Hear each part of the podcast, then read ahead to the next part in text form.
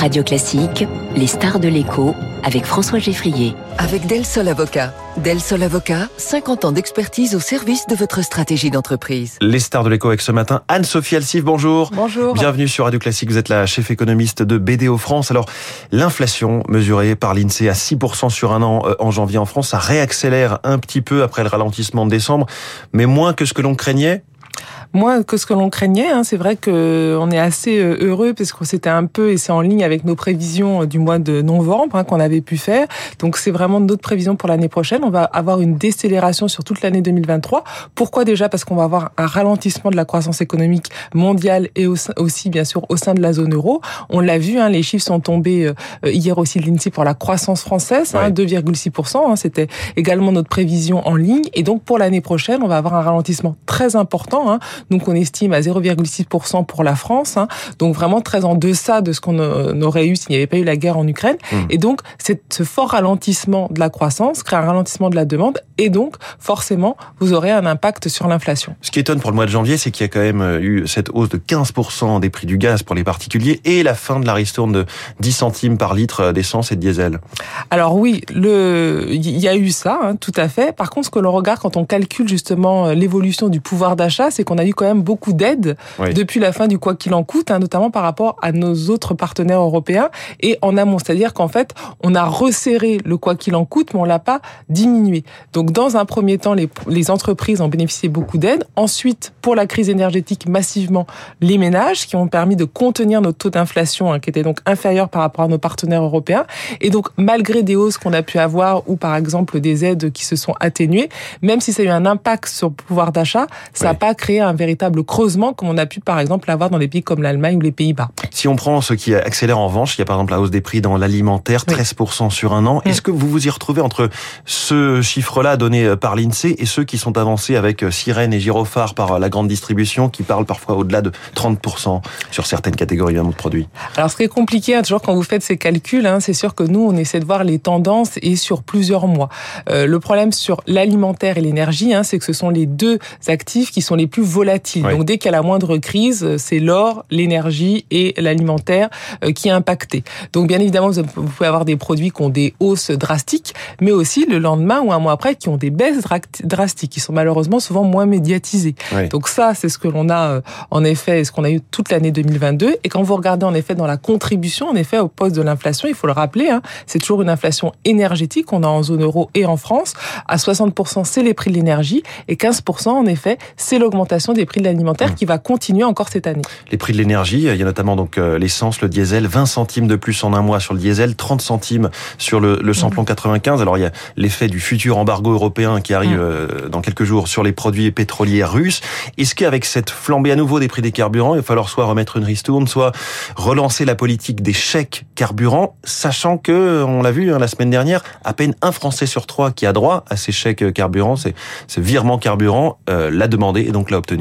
Alors là aussi, pour le carburant, c'est ça la difficulté, c'est comme on l'a dit, dès qu'il y a une annonce, tout de suite, vous avez un impact marché, et puis vous avez toujours une dichotomie entre le moment où vous avez acheté, euh, on va dire, votre essence, votre matière première, et le moment où vous l'allez distribuer. Donc là aussi, vous avez pu avoir des baisses qu'on a vues cet été. Là, cette annonce, notamment au niveau européen, recrée une hausse. Donc c'est très compliqué, en effet, pour le gouvernement de s'adapter dès que vous avez une hausse, une baisse qui va continuer en plus toute l'année, toute l'année, enfin toute cette année. Donc c'est bien, et en effet, il faut continuer d'aider, mais d'une manière très ciblée, les personnes qui roulent beaucoup, parce que là, ça aura un vrai impact sur leur pouvoir d'achat.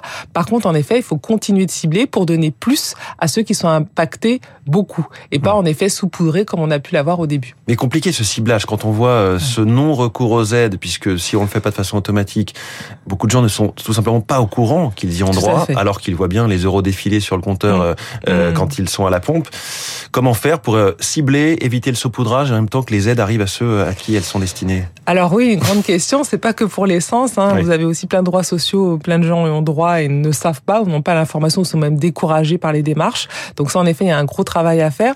Bon, il y a eu l'idée quand même du, du, du, gouvernement, il y a eu quand même beaucoup d'améliorations sur le fameux guichet unique. On l'a vu pendant le, le Covid, il y a eu quand même beaucoup aussi d'améliorations pour aider rapidement. Donc ça, euh, ça avance. Mais c'est vrai que beaucoup de gens se disent j'ai pas le droit aux aides ou c'est très compliqué. Et puis ce sera aussi assez minimal. Donc finalement, pourquoi faire la démarche? Ce qui est dommage. Donc je pense que ces politiques de soutien, en tout cas on l'a vu notamment dans le projet de loi de finances, vont continuer, mais d'une manière en effet très ciblé pour des questions de finances publiques également. Anne-Sophie Alsif, dans ce contexte d'inflation, la consommation s'effrite et ça c'est très préoccupant. Elle baisse, ça dépend si on prend sur un mois, sur un an, sur un trimestre, etc. Mais entre 1 et, et, et 5 euh, c'est généralement le moteur principal de la croissance. Mm. Alors est-ce qu'il faut commencer à paniquer raisonnablement Alors pas paniquer, mais en effet c'est vrai que nous nous sommes très attentifs à l'évolution de la consommation et c'est vrai que c'est ce qu'on a vu hein, cette année qu'il allait y avoir un très fort ralentissement de la consommation, mais également de l'investissement des entreprises. Mais, mais plus de la moteur de la croissance. Hein. L'autre moteur. Et c'est vrai, comme vous l'avez dit, hein, le moteur de la croissance française, ça reste la consommation des ménages. Dans un contexte où, je rappelle, le taux d'épargne des ménages reste très élevé. Hein. On est quasiment à 16%, donc deux points de plus d'avant la crise. Donc pourquoi c'est négatif? Parce que ça veut dire que les ménages anticipent avec l'inflation, ils vont continuer d'avoir une baisse de leur pouvoir d'achat et donc consomment moins. Et l'avantage aussi, pourquoi le gouvernement avait fait ce quoi qu'il en coûte, c'est que quand vous donnez des revenus comme ça, euh, notamment lorsque c'est ciblé en termes de revenus les plus faibles, et eh ben cet argent est tout de suite consommé, il n'est mmh. pas épargné. Donc de fait, ça vous permet toujours d'alimenter la machine quand vous avez des indicateurs par ailleurs qui se dégradent. Et là, on se dit, on le voit sur toutes les catégories, qu'il y a vraiment l'idée de d'épargner parce qu'on sait qu'il va y avoir des hausses des prix de l'énergie, de l'alimentaire, et donc on consomme plus. Et c'est là qu'il y a un vrai risque justement de récession. C'est pas le cas pour l'instant, et donc c'est pour ça que ce qui va se passer les prochains mois, notamment en termes de conflits, on va dire d'inflation, sera très important pour les ménages parce que ce sera un petit peu le signal de dire est-ce qu'on peut reconsommer ou pas. Est-ce que sur ces chiffres de l'INSEE que vous nous rappeliez tout à l'heure, un 2,6% de croissance mm. euh, de l'économie française du PIB euh, sur l'année 2022, quand on dit qu'on s'en sort pas si mal par mm. rapport à, l'Allemagne, l'Italie ou d'autres, on voit le, Royaume-Uni qui sera sans doute en récession cette mm. année. Est-ce que vous dites, comme certains économistes, que c'est avant tout l'effet d'une des dépenses publiques, tout simplement, qui dopent artificiellement le PIB Alors pas seulement, hein, c'est vrai, euh, comme je l'ai dit, on a une politique du quoi qu'il en coûte plus généreuse que nos partenaires européens et puis surtout continue. Mmh. Donc c'est vrai qu'on a pris la crise de l'énergie euh, en amont. On avait bien ciblé quoi qu'il en coûte avec notamment euh, tous les prêts aux entreprises et surtout l'aide aux ménages. Donc vous allez me dire, on s'est beaucoup endetté. Hein, euh, vous le soulignez, il faut quand même que ça ait des effets sur l'économie. Donc ça, c'est vrai que ça a eu un impact. L'autre élément, c'est la spécialisation de notre économie. On l'a souvent dit et c'est vrai, nous sommes désindustrialisés et on va dire que là, ça nous a un petit peu protégés parce qu'en effet, c'est les pays les plus exportateurs et donc les plus ouverts, qui ont été le plus impactés, bien sûr par la prix coût de l'énergie, mais également par le ralentissement du commerce international et l'augmentation, l'explosion euh, des intrants industriels. Donc vous avez eu coup sur coup, hein, c'est ce qu'a vécu les Pays-Bas, l'Autriche, l'Allemagne, euh, eh bien la peine énergie, euh, conflit avec l'Ukraine, et puis la peine euh, augmentation des, des matériaux. Mmh. Donc nous on a été plus protégés de cela puisqu'on a une économie plus de services sur la consommation intérieure, hein, on l'a dit, étant donné qu'on a mis beaucoup d'argent public pour garder ou maintenir ou limiter la perte de pouvoir d'achat, eh bien on a eu moins d'impact en fait sur notre croissance. Et c'est vrai que c'est plutôt euh, quelque chose de positif parce que le pire, c'est encore une fois la récession. Et comme vous l'avez dit, le Royaume-Uni sera en récession, normalement l'Allemagne également, l'Italie euh, devrait juste se maintenir mais euh, est aussi assez proche de la récession. Et nous, finalement, on devrait ne pas l'être, hein, même si tout peut évoluer. Donc on voit que heureusement que cette politique de dépenses publiques a quand même eu des, les, les impacts escomptés. J'aimerais vous entendre aussi, Anne-Sophie Altif, sur euh, le sujet du jour, sans doute le protectionnisme, puisque vous avez beaucoup écrit et publié sur ce sujet. Mm. La Commission européenne doit présenter aujourd'hui euh, des propositions en vue d'un Conseil européen. On annonce des baisses de charges, des aides d'État euh, mm. simplifiées ou autorisées, des crédits d'impôt, bref, de l'argent que les États seront autorisés à utiliser, un petit peu de simplification aussi. Qu'en pensez-vous face à la Chine et aux États-Unis qui sont très protectionnistes en ce moment? Alors je pense que ça va dans le bon sens. Hein. Il faut rappeler, en effet, ça fait longtemps qu'on suit cette question, que le protectionnisme protectionnisme pas quelque chose de récent. Hein. Ça, ça, ça s'est développé depuis la crise de 2008 et ce n'est pas que les États-Unis et la Chine qui le pratiquent. Hein. L'ensemble des pays émergents, euh, vous avez l'Inde, vous avez euh, la Russie, enfin beaucoup beaucoup de pays mettent en place ces pratiques.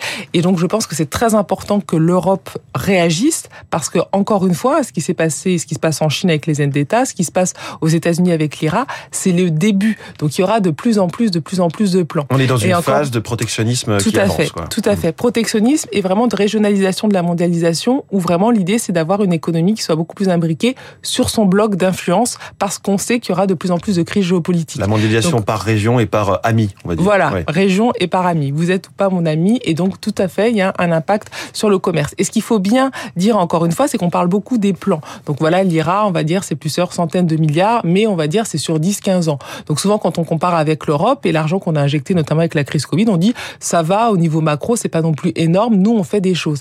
Aujourd'hui, la guerre, c'est pas du tout sur les plans et les milliards, c'est sur l'écosystème.